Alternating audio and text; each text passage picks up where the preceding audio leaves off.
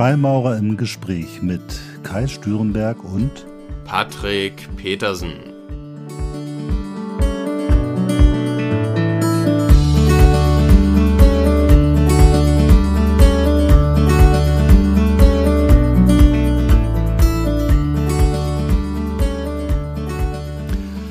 So, herzlich willkommen zu einer neuen Folge unseres Podcasts Freibauer im Gespräch. Heute mit einem gegebenenfalls etwas kontroversen Thema, nämlich das Thema Treue.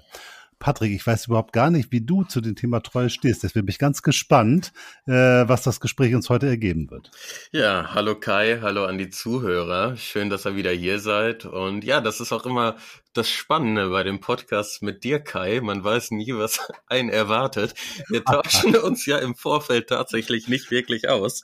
Genau. Und ähm, ja, Thema Treue. Also ich glaube, beim Thema Treue ist es ganz äh, wichtig im Vorfeld zu gucken, ob wir überhaupt ähm, d'accord gehen mit der Definition von Treue. Denn Treue geht ja, ist ja auch irgendwie verwandt mit dem Thema Vertrauen. Das mhm. heißt, in meiner persönlichen Wahrnehmung ist es so, dass Treue nicht per Definition zum Beispiel die, um es im, im partnerschaftlichen Sinne zu halten, nicht unbedingt die sexuelle Monogamie zur Folge haben muss, sondern für mich ist Treue, dass man sich an Absprachen hält, die man mit seinem Partner, mit seinem Gegenüber trifft, wie auch immer die sein mögen.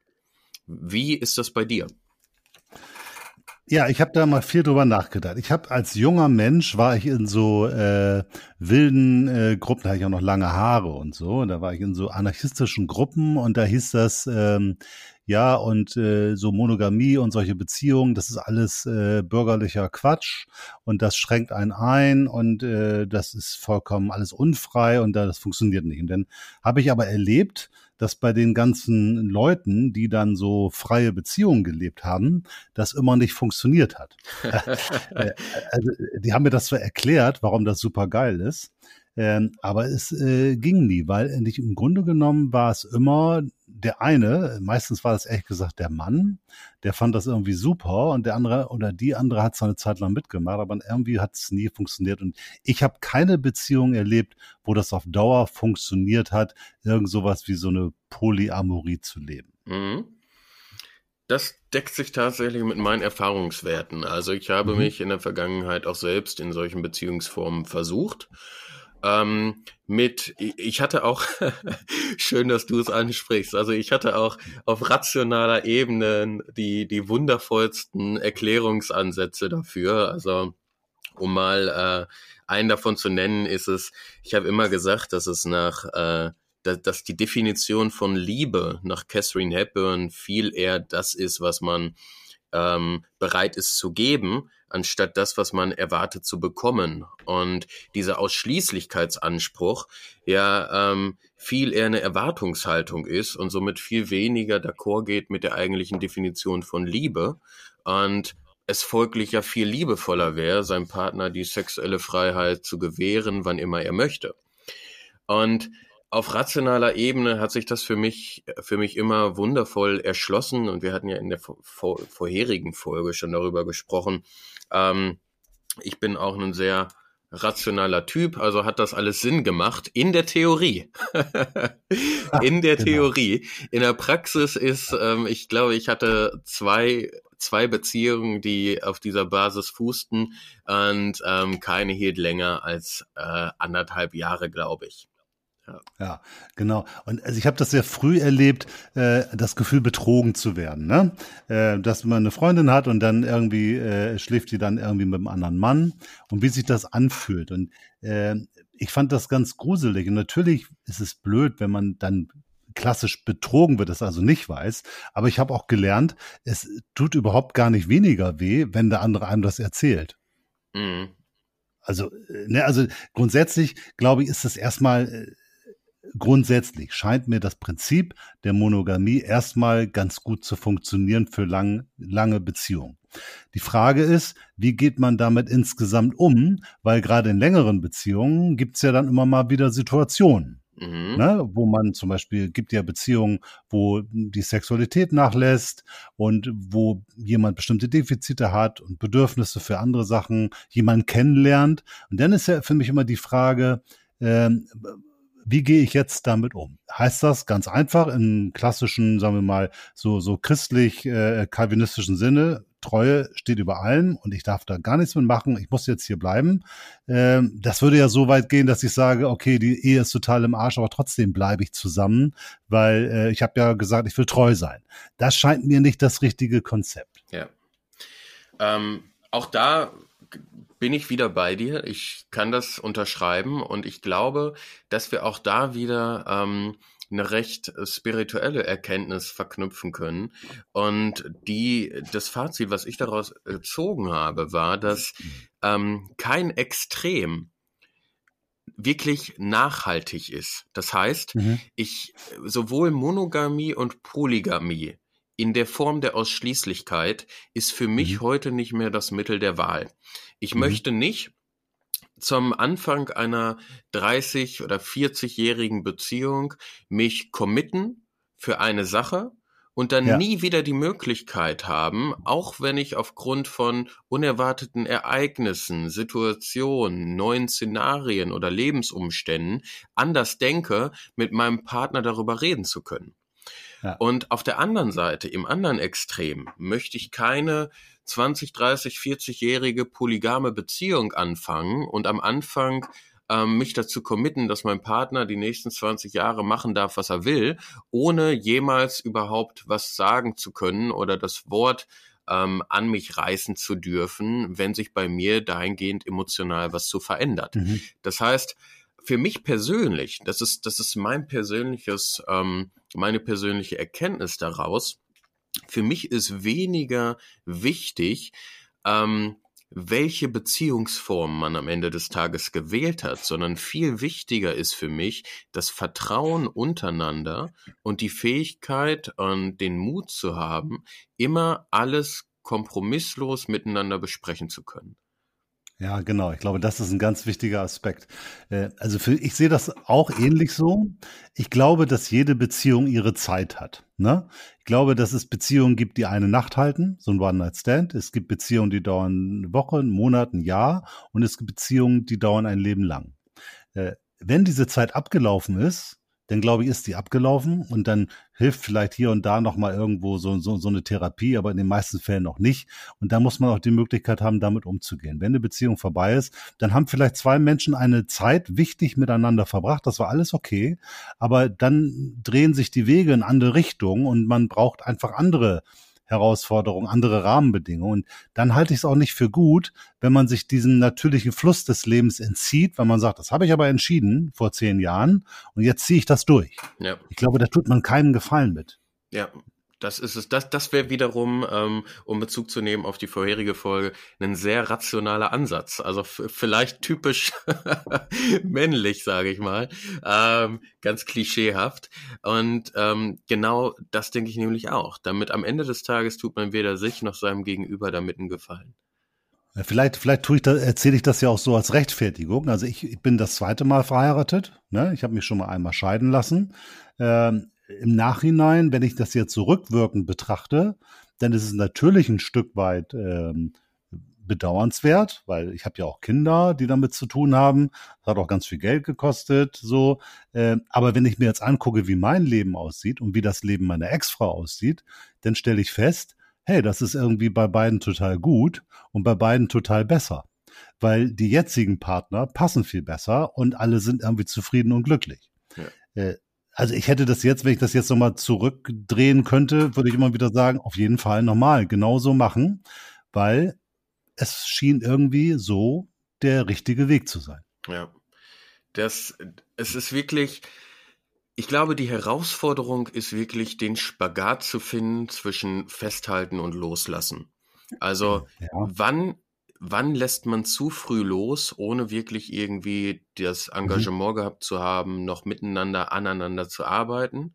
Und wann hält man zu lange fest, obwohl es gesünder wäre, sein Gegenüber gegebenenfalls loszulassen? Äh, das ist, glaube ich, ein ganz wichtiger Aspekt, den du da ansprichst. Und das ist ja auch nicht einfach.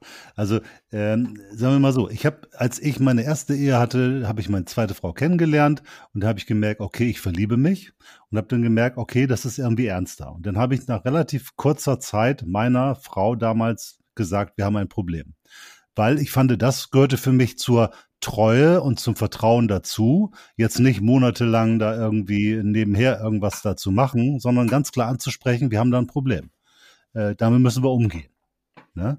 Weil das ist ja dann so. Und die, die Gefahr dabei ist natürlich, was ist denn jetzt das Problem? Ich habe mich jetzt verliebt. Ist das jetzt, weil ich die einfach super scharf finde und jetzt sexuell angesprochen bin? Ist das, weil ich irgendein Problem habe, wo dieses Defizit sich sozusagen darüber auslebt? Oder habe ich jetzt wirklich meine große Liebe äh, gefunden? Ja. Das weiß ich ja gar nicht unbedingt. Ja. Und das macht es, glaube ich, so ein bisschen diffizil, damit umzugehen. Wenn ich genau weiß, jetzt habe ich meine große Liebe gefunden, äh, wenn man das wahrscheinlich jetzt mal so empirisch betrachtet, wird man feststellen, man hat es oft gedacht, nicht immer war es der Fall. Äh, aber dann wäre es sicherlich, glaube ich, ganz einfach zu sagen, du, das ist jetzt so, jetzt habe ich eine andere Beziehung. Aber wenn es dann nur so ein kurzes Aufflackern ist oder nur irgend so ein Ausleben von so einem Defizit, dafür lohnt es sich dann vielleicht dann eben nicht, die Beziehung, die Familie und das ganze andere Zeug irgendwie in Frage zu stellen. Definitiv. Und es erfordert ja auch jede Menge Selbstreflexion, da überhaupt erstmal so genau in sich hineinhorchen zu können, um zu gucken, was genau das jetzt eigentlich ist. Und ich hätte genauso reagiert wie du. Ich hätte das Thema direkt am Anfang mit meinem Partner besprochen. Und ähm, mit dem Risiko, wohlwissend, ja, genau. dass ich die volle Verantwortung dafür übernehmen müsste, wenn mein Partner in dem Moment bereits die Sachen packen würde und gehen. Das wäre dann passieren kann. was passieren kann. Ne? Das, ja. das müsste ich dann auf meine Kappe nehmen, aber mein Anspruch an Treue lässt in dem Moment auch nichts anderes zu. Und von daher, das wäre der Moment gewesen, wo ich dann die Verantwortung hätte tragen müssen. Aber anders wäre es für mich so oder so auch nicht gegangen. Ja, ich glaube, wenn man jetzt, sagen wir mal, nebenher ein halbes Jahr eine Beziehung führt, dann ist sowieso irgendwas total kaputt. Ne? Dann, ja. dann, dann das macht irgendwie keinen Sinn. Äh, aber trotzdem gibt es eben so verschiedene Dinge. Ich habe das auch schon erlebt, dass ich in einer langjährigen Beziehung auf einmal das Gefühl hatte, jetzt habe ich mich verliebt in jemand anderes. Äh, und das war aber im Nachhinein gar nicht so bedeutsam. Wenn ich dann in dem Fall schon das angesprochen hätte, wäre meine Ehe vielleicht kaputt gegangen und jetzt, wo ich es nicht angesprochen habe, ist alles irgendwie cool geblieben. Ja. Es ist ja Schwierig. auch, ja, es ist ja, ähm, genau das ist der Punkt, ne? da erstmal zu differenzieren. Ähm, ich meine, manchmal kann das so schnell gehen, dass man jemanden sieht und auf einmal hat man sonst was für Gefühle. Und da auch erstmal gegenüber dieser Person zu differenzieren. Wie, was ist das jetzt? Ist das vielleicht einfach nur mhm. eine Faszination für die Augen meines Gegenübers, in der man sich verliert? Oder ähm, hat es vielleicht was, was viel Tieferes? Ist es, wie du gesagt hast, ist es was Sexuelles? Ne, das ist ja auch erstmal eine Herausforderung, da, da Klarheit zu finden für sich selbst. Ja, genau. Das ist, glaube ich, ganz, ganz, ganz wichtig.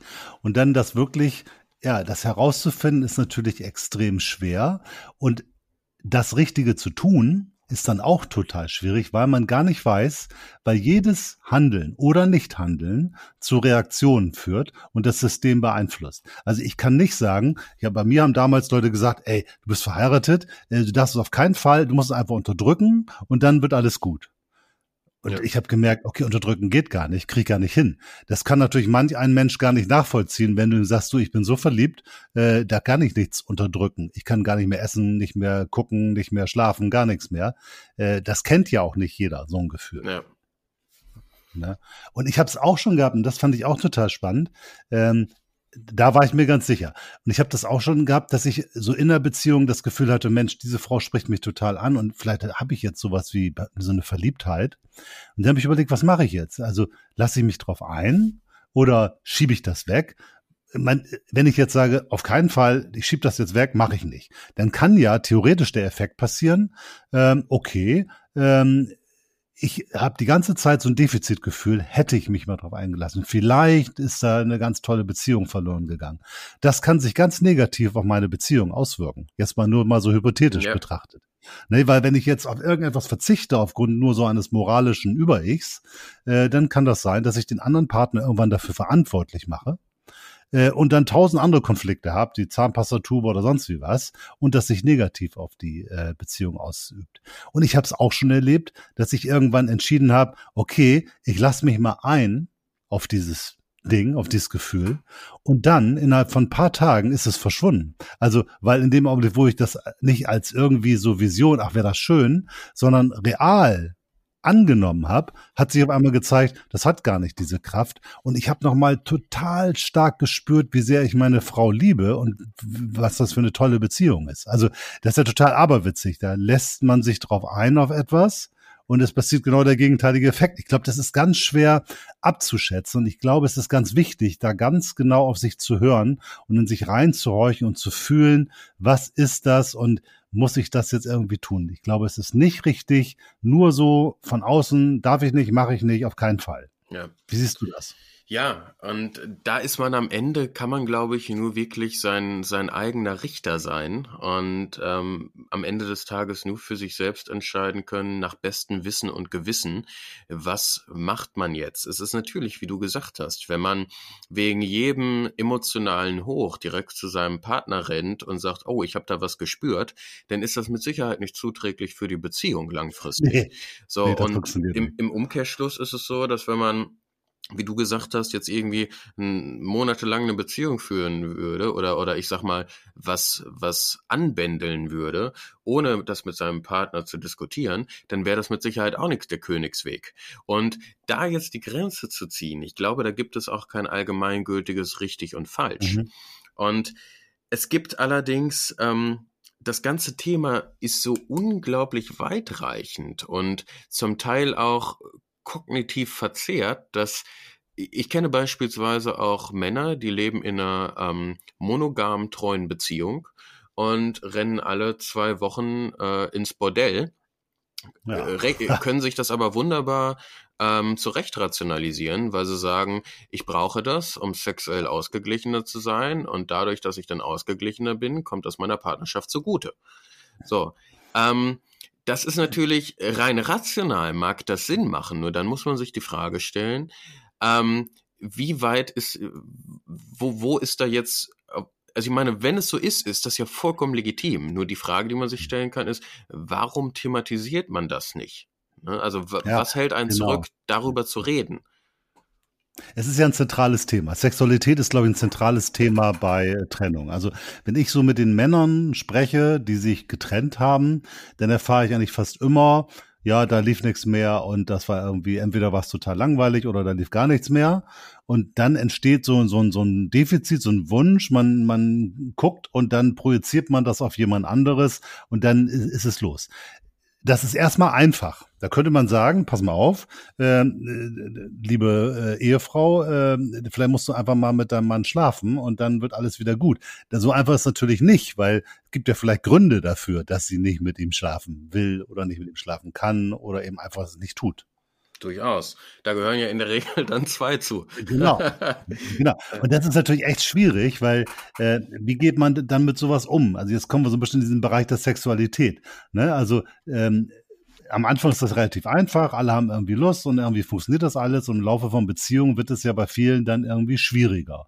Dann entwickelt der eine vielleicht bestimmte Vorlieben, die der andere nicht teilt oder der andere hat mehr oder der andere hat weniger Bedürfnis und dann entsteht ja meist so, so, so eine ja so eine Differenz und daraus entsteht oft dann Mensch und wir sollten doch mal wieder was miteinander machen und der andere sagt Mensch du willst immer was mit mir machen und dann ist man schon in so einer komischen Auseinandersetzung und dann entsteht der klassische Konfliktfall, dass man eigentlich gar keine Chance mehr hat, weil der eine, weil man schon weiß, wenn ich jetzt, dann sagt der andere dies, der andere mhm. sagt jenes und wir haben die können das eigentlich schon vorhersagen, wie das Gespräch abläuft und das endet wie auch immer, aber es endet nicht mit Sex. Ja. Ja. Und ich glaube, das ist echt ein Thema. Und ich glaube, da muss da irgendwo, einen Weg finden. Und der Weg muss ja irgendwie sowas sein, wie kann jeder seine eigenen Bedürfnisse wirklich ausleben? Wie kann er dafür sorgen, dass der andere seine Bedürfnisse auch erkennt? Und wie kann man gegebenenfalls auch hier und da dem anderen bei der Befriedigung seiner Bedürfnisse helfen? Äh, aus einer, das mache ich jetzt für den. Also ich glaube, das ist ein ganz spannendes, herausforderndes Thema, das irgendwie für alle verträglich zufriedenstellen und glücklich machen, über viele Jahre zu leben.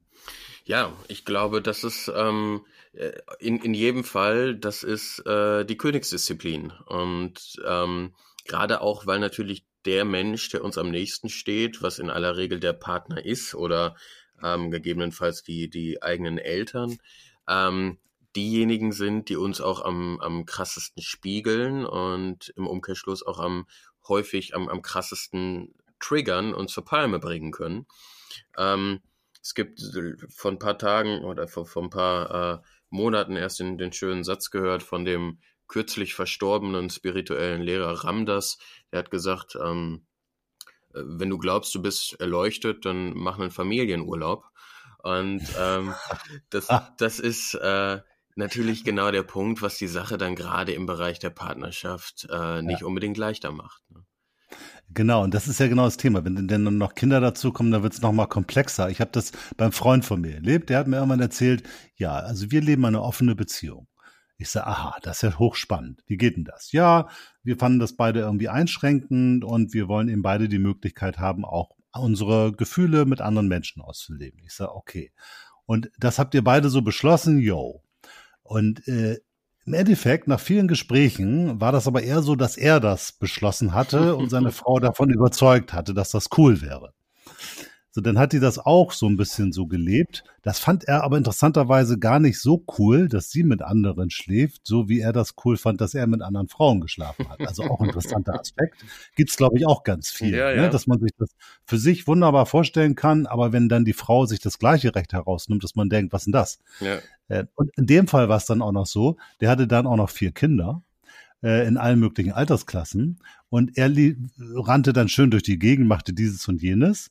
Und sie war dann zu Hause mit den Kindern, hatte also gar nicht mal die Möglichkeit, da groß was zu machen, weil sie das ganze äh, äh Kinderzeug an der Hacken hatte. Mhm. Und da wird es natürlich auch schnell asymmetrisch und alles andere als fair. Ne? Durchaus, durchaus.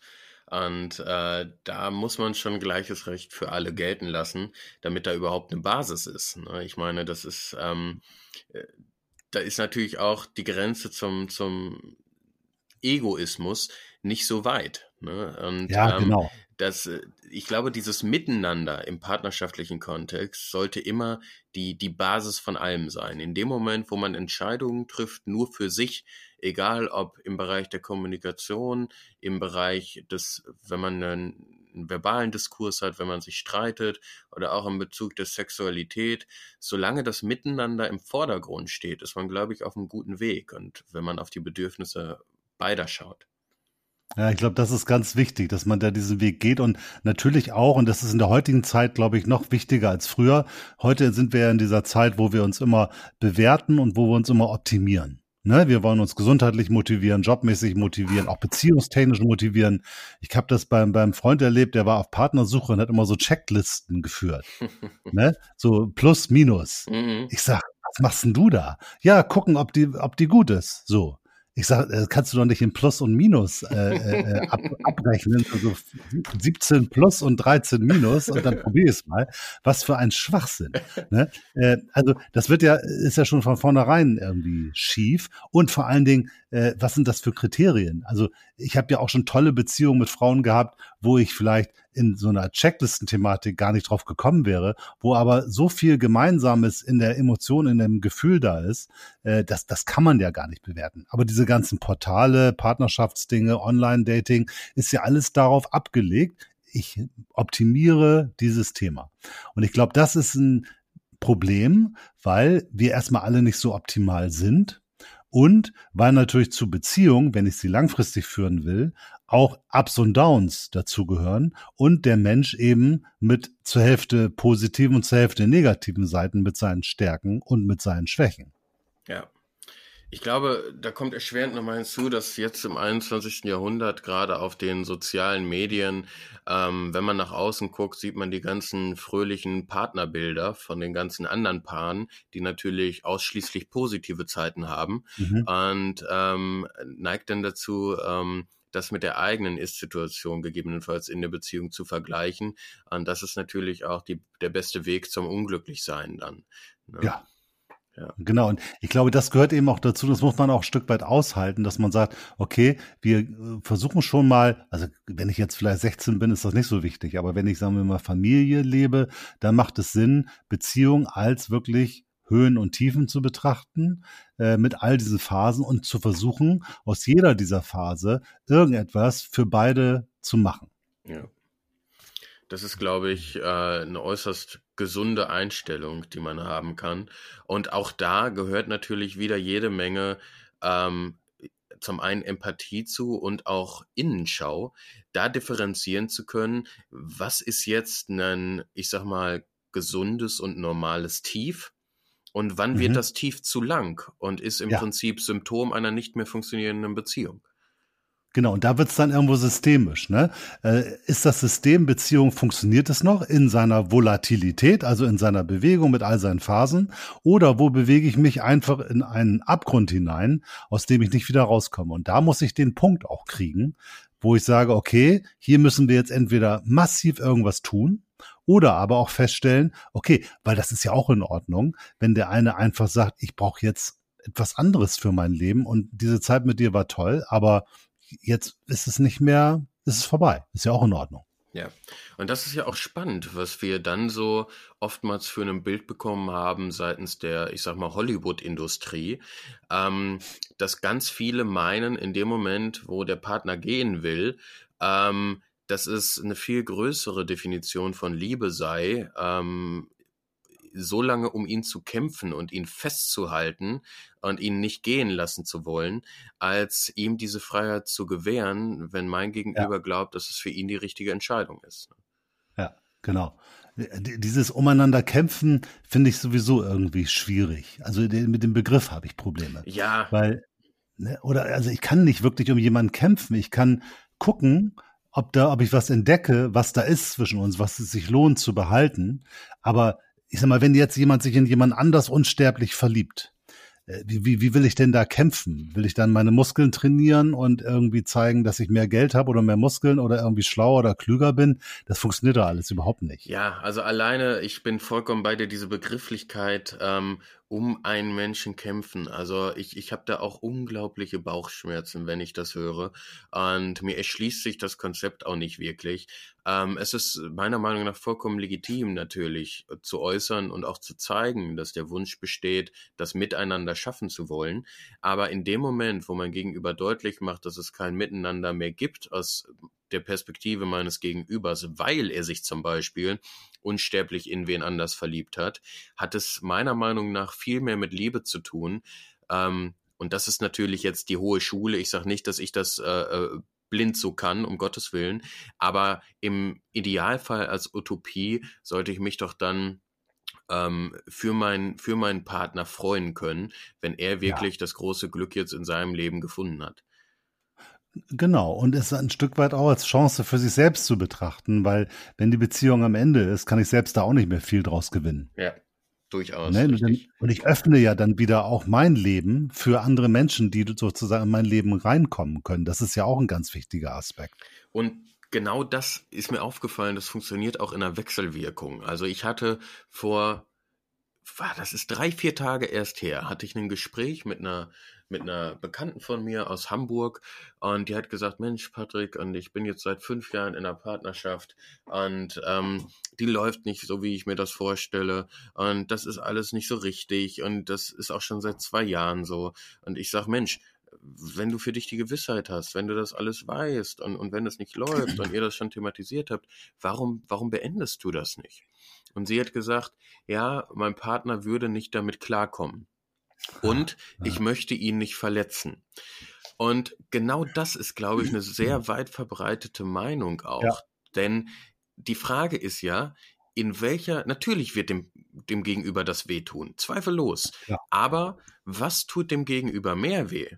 Dieser hm. kurze Stich, sage ich mal, oder die nächsten fünf Jahre in einer nicht funktionierenden Beziehung zu bleiben, wo zwei Menschen aneinander festhalten, die nicht mehr zusammengehören und nicht mehr zusammen sein wollen in letzter Instanz und sich in der Zeit blockieren gegen vielleicht der großen Liebe, die da draußen noch auf sie wartet. Genau, und ich glaube, ich würde es auch gar nicht so glauben, dass das unbedingt so ist. oft sagt man ja auch, ich möchte den anderen gar nicht verletzen, weil dann das auch aus der eigenen Verantwortung wieder herausnimmt. Ja. Äh, und man sagt, okay, dann kann ich den ja gar nicht verlassen, weil der wäre ja dann verletzt. Ja. Damit mache ich es mir ein Stück weit, es hört sich erstmal ganz edel an, aber gleichzeitig mache ich es mir ein Stück weit damit einfach, weil ich sage, ich bin leider handlungsunfähig, äh, ich muss bei ihm bleiben, weil sonst wäre der andere verletzt. Ja, vollkommen richtig.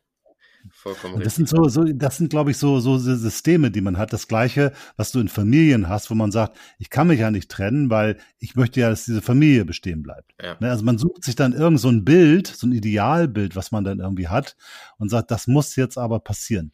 Und ich glaube, es, wenn man, äh, nie, niemand wird es schaffen, eine Beziehung über Jahre zufriedenstellend für beide Partner zu leben, wenn er sich zwingt, mit jemandem zusammenzubleiben. Ja.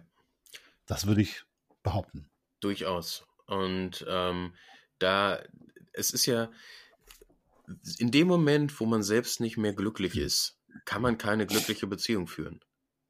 Das ist, glaube ich, ein ganz wichtiger Aspekt. Ne? Also das, der wichtigste Erfolgsfaktor für eine Beziehung ist, dass man selber glücklich ist. Ja. Und das ist auch ähm, so, so viele, äh, so viele äh, Paradoxons, sage ich mal, die wir heute hier haben, weil genau diese Aussage, in der steckt natürlich so viel Weisheit und natürlich ist das vollkommen richtig, wenn wir sagen, ähm, man, man muss selbst zuerst glücklich sein, um eine glückliche Beziehung führen zu können. Aber denselben Satz angenommen, den wird jetzt einer hören, der von seinem Naturell her dazu neigt, extrem egoistisch zu sein, könnte genau diesen Satz wieder instrumentalisieren. Mhm. ja, klar. ne? Also genau. da geht's wieder los. genau, das wäre nicht cool. Also, ne, also man, es geht nicht darum, genau, man darf so etwas ich glaube, das ist, ich würde behaupten, das ist richtig. Man muss erstmal selber glücklich sein an seinem Leben, leben, wo will ich hin? Man muss diese Fragen klären, um eine gute Beziehung leben zu können. Nur wer sich selbst liebt, kann auch andere lieben. Das, da bin ich ganz fest von überzeugt. Ja. Aber man darf eben nicht selbst verliebt sein, ne? weil dann fängt man an, diese Dinge zu instrumentalisieren und dann ist es wieder purer Egoismus. Ja. Und das führt mit Sicherheit auch nicht zu einer guten Beziehung. Ganz genau, ganz genau. Richtig. Also es ist, ähm, und, und das finde ich immer spannend, wenn man da die Brücke schlägt zu uralten Lehren oder ähm, Sätzen. Ich meine, es, es steht in der Bibel, liebe deinen Nächsten wie dich selbst. Mhm. Und das ist für mich ein, ein, ganz wichtiger Satz, wo mich ein Pastor ähm, hier aus Ostwestfalen darauf aufmerksam gemacht hat. Es heißt, liebe deinen Nächsten wie dich selbst. Es heißt nicht, liebe dich selbst wie deinen Nächsten. Mhm. Ne, das heißt, man muss, die, diese Benchmark ist man selbst. Diese Eigenliebe ist das, was man aufbringen muss, an der man sich orientieren kann, dann auch in Bezug auf sein Gegenüber. Und das ist genau das, was du eben auch gesagt hast. Man muss sich zuerst selber lieben und wertschätzen. Ich glaube, mhm. das ist der, das ist der springende Punkt, der auch nicht verwechselt werden darf mit ähm, Egoismus. Genau. Das, das ist dann im Punkt Sexualität genauso. Nur wenn ich einen Zugang zu meiner eigenen Sexualität habe und mich auch selbst irgendwo schön finde und das leben kann, kann ich auch mit einem Partner befriedigte Sexualität haben. Ja. Ja. ja. Und da, besonders im Bereich der Sexualität, ist es, ähm, finde ich, sehr, sehr, sehr spürbar. Ich habe ähm, eine Zeit lang war ich enorm unzufrieden, sowohl mit mir als Mensch als auch in meinem Körper. Ähm, eine Zeit lang war ich enorm zufrieden mit mir, vielleicht zu sehr in, in beiden Bereichen. Und ähm, eine Zeit lang war es sehr schön ausgeglichen. Das heißt, ich glaube, ich habe da Himmel und Hölle ähm, sehen dürfen. Und das ist wirklich gerade im Bereich der Sexualität ähm, unglaublich interessant zu beobachten, ja. was das für eine Wechselwirkung hat. Also in, gerade im Bereich der Sexualität ist mir aufgefallen, ähm, ich habe das Feedback bekommen von meinem Gegenüber. Ähm, in den Momenten, wo ich mich mit mir selbst am wohlsten gefühlt habe, habe ich das Feedback bekommen, Patrick, ich weiß nicht, warum ich mich bei dir so fallen lassen kann. Ja, ne? Ja. Und in Momenten, wo ich mit mir unzufrieden war, ne, in, in einer, man würde jetzt sagen, das ist den Spiegelneuronen zuzuschreiben vielleicht, aber das überträgt sich einfach. Also das ist unglaublich, gerade im Bereich der Sexualität. Ja. Genau, das glaube ich auch. Das ist, glaube ich, ganz wichtig.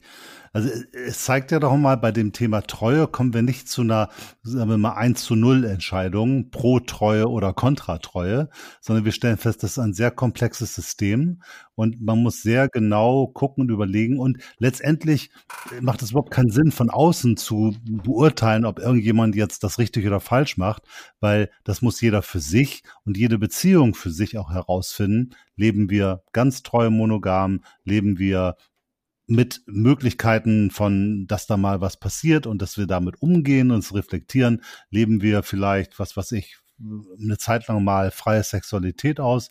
Es gibt ganz viele Möglichkeiten und man sollte sich hüten davor, das von außen zu beurteilen oder zu bewerten, finde ich. Auf jeden Fall. Und ich glaube, und das ist ein Stück weit ähm, sind es die Momente, wo ich mich zurücklehne und denke, Mensch, das Leben ist doch ähm, irgendwie auf einer ganz ähm, ja, hohen kosmischen Ebene unglaublich gerecht.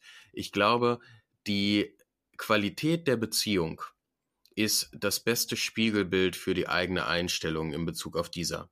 Das heißt, ja. ich möchte das gar nicht werten, wenn da irgendjemand ist, der sagt, Mensch, ähm, für mich ist das aber, ich, ich muss alle zwei Tage fremd gehen, damit ich ausgeglichen bin, um glücklich zu sein. Ich bin davon überzeugt, dass dieser Mensch, man kann es Karma nennen, Energie nennen, Gewissen gegebenenfalls nennen, wie auch immer, am Ende des Tages glaube ich, nicht wirklich erfüllt sein kann, wenn er sein Gegenüber damit verletzt. Sei es auf einer Ebene, wo er dann am Schluss nicht mehr einschlafen kann, weil er ein schlechtes ja. Gewissen hat, sei es, und das kann genauso gut sein, dass aufgrund dessen, dass er sich das Recht dafür täglich rausgenommen hat oder alle zwei Tage, auf gleicher Instanz seinem Partner unterstellt, vielleicht dasselbe zu tun und deshalb nicht mehr schlafen kann, weil er vielleicht auf einmal eifersüchtig ist, weil er Angst hat, dass sein Partner ihm fremd geht, weil er im Kern derjenige ist, der das tut und sich das rausnimmt. Ich glaube, auf einer hohen kosmischen Ebene ist die Beziehung da ein unglaublich genaues Spiegelbild ähm, und die Qualität der Beziehung für unsere Einstellung und für den Grad der, ich sag's mal, der Harmonie in einer Beziehung. Von daher, ich glaube, es ist vollkommen richtig, was du gesagt hast. Wir wollen und müssen und können gar nicht bewerten, was jetzt am Ende des Tages richtig und falsch ist. Aber ich glaube, was wir festhalten können, ist, dass man hingucken soll und ehrlich zu sich sein soll, wie zufrieden und wie harmonisch ist die Beziehung, die ich führe. Und daraus kann man, glaube ich, einen Rückschluss ziehen, in welche Bereiche man genauer hingucken darf. Ja, ich glaube, da bin ich auch vollkommen bei dir. Und ich glaube, man muss auch ein Stück weit von beiden Seiten, also überlegen, was man tut, aber natürlich auch mit seiner eigenen Eifersucht ganz stark umgehen, weil letztendlich ist Liebe erstmal etwas Gutes und Beziehungen sind auch etwas Gutes. Und sagen wir mal, wenn jetzt meine Partnerin auch mal einen Mann kennenlernt, mit dem sie weder verliebt ist noch mit dem sie äh, schlafen will, sondern den sie einfach nur kennenlernt, dann muss ja auch das möglich sein, dass man andere Menschen kennenlernt. Ich habe ja auch so Menschen in meiner Beziehung kennengelernt oder auch Frauen kennengelernt, die ich auch attraktiv fand, aber wo sie einfach auch Freundschaften daraus entwickelt haben. Einfach nur auf menschlicher Ebene. Und Menschen, die, wenn ich mir das verboten hätte oder meine Frau mir verboten hätte, mich mit denen zu treffen oder ich sie hätte anlügen müssen, äh, wo das eben alles nicht passiert wäre. Und ich glaube, ein Stück weit muss man dem Leben auch vertrauen, dass es einen zusammenlässt, wenn man zusammengehört und das ist gegebenenfalls ein Trend, wenn es auch neue und bessere Möglichkeiten gibt. Ich glaube, so ein bisschen so ein positives Verhältnis zu dem, was das Leben mit einem macht und ein Stück weit auch sich einzulassen auf das, was passiert, äh, verantwortungsvoll und reflektiert, glaube ich, ist viel besser, als sich viel zu viel Regeln aufzuerlegen. Ja. Da, ich, ich denke, zu viel Regeln führen in der Regel genau zum Gegenteil.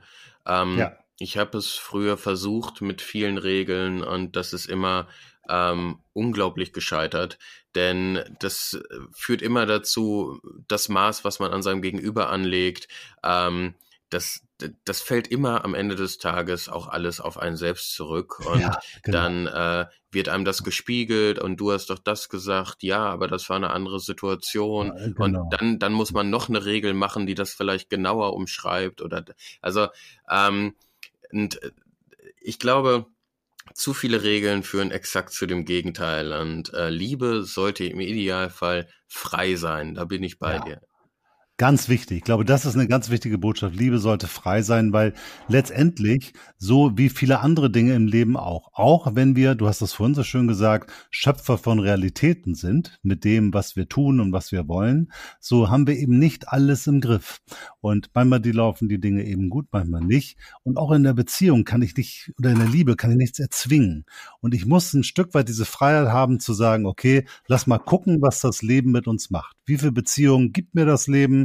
Und wir, welche Menschen kommen in mein Leben, was bedeutet mir das, was kann ich davon an Gewinn auch für die Beziehungen daraus ziehen, welche Möglichkeiten geben mir die Krise, welche Möglichkeiten gibt mir der Dialog mit dem Partner, bevor man anfängt zu sagen, oh Gott, nee, und das darfst du nicht und hier und, und das will ich aber, wirklich mal zu sagen, was möchte ich wirklich, aber eben ein Stück weit zu sagen, lass doch mal gucken, was es mit uns macht. Wenn wir jetzt eine Phase haben, wo wir gar nicht viel miteinander körperlich zu tun haben wollen, wenn wir eine Phase haben, wo jeder mal so eigene Hobbys machen will und wir gar nicht so viel gemeinsam machen wollen, dann ist das okay und vielleicht eine gute Vorbereitung dafür, in einem halben Jahr wieder mehr zusammen zu machen, weil jeder sich erstmal selbst Zeit und Raum hatte, sich zu finden. Ne? Weil ich glaube, die Beziehung darf nie das, das allein Zählende sein, sondern es geht immer darum, dass zwei Individuen ihr Leben leben. Und dieses Leben leben sie für eine Zeit, die manchmal ein Leben lang sein kann, auch gemeinsam. Aber es sind und bleiben Individuen. Und ich glaube, das ist ganz wichtig. Wenn die sich in der Beziehung auflösen, dann geht das, glaube ich, schief. Ja, und ähm, bin ich vollkommen bei dir. Es, es sollte ein Miteinander von zwei Individuen sein. Und ähm, genau das, was du eben angesprochen hast, wenn man jetzt in einer Phase, wo man vielleicht ein halbes Jahr mal jeder mehr an sich denken müsste, wenn man über solche Phasen jetzt die Regeln oder das Dogma spannt. Nein, das darf nicht so sein. In Beziehungen müssen wir partnerschaftlich uns darum bemühen, dass wir regelmäßig was zusammen machen. Dann würde man, glaube ich, eben verhindern, dass aus einer intrinsischen Lust heraus automatisch wieder die Phasen kommen, wo man Lust aufeinander hat und man würde quasi genau das Gegenteil erzeugen. Man wird sich weiter voneinander distanzieren, wenn man jetzt rein dogmatisch nach den Regeln handelt, die man da rational um die Beziehung rumspannt. Ja, genau. Ich glaube, das ist ein ganz wichtiger Aspekt. Freiheit, das ein Stück weit geschehen lassen und sich immer wieder bewusst machen, wir sind zwei Individuen, die beide auf einem Weg sind und wir müssen gucken, ob diese Wege eben wie parallel die gerade laufen. Sie müssen aber nicht immer total eng beieinander liegen. Es ist vollkommen okay, wenn das mal einen Ausschlag nach rechts und mal nach links und mal nach oben und nach unten gibt. Letztendlich müssen, muss jeder für sich sein Leben leben, in seiner Verantwortung. Und wenn wir das beide gut machen, haben wir eine gute Chance, auch gemeinsam die Beziehung zu leben. Aber ohne auf uns selbst zu achten, können wir auch keine gute Beziehung führen. Definitiv. Das ist, äh, denke ich, an dieser Stelle auch ein, ein schönes Schlusswort. Ähm, also als Fazit können wir sagen, es geht nicht ohne Eigenliebe. Wir müssen Eigenliebe aufbringen, um eine gesunde, harmonische Beziehung langfristig führen zu können. Und ja. im selben Atemzug müssen wir aber ähm, tolerant sein auf die Bedürfnisse von unserem Gegenüber, so dass wir ein Wechselspiel haben aus Eigenliebe und Liebe für unseren Gegenüber, um das als eine, ja, als einen gesunden Nährboden für eine funktionierende Beziehung zu betrachten.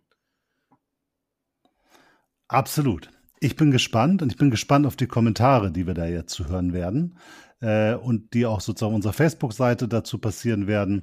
Und ich wünsche auf jeden Fall allen Zuhörern jetzt eine gute Zeit und freue mich auf das nächste Mal. Ciao. Ciao.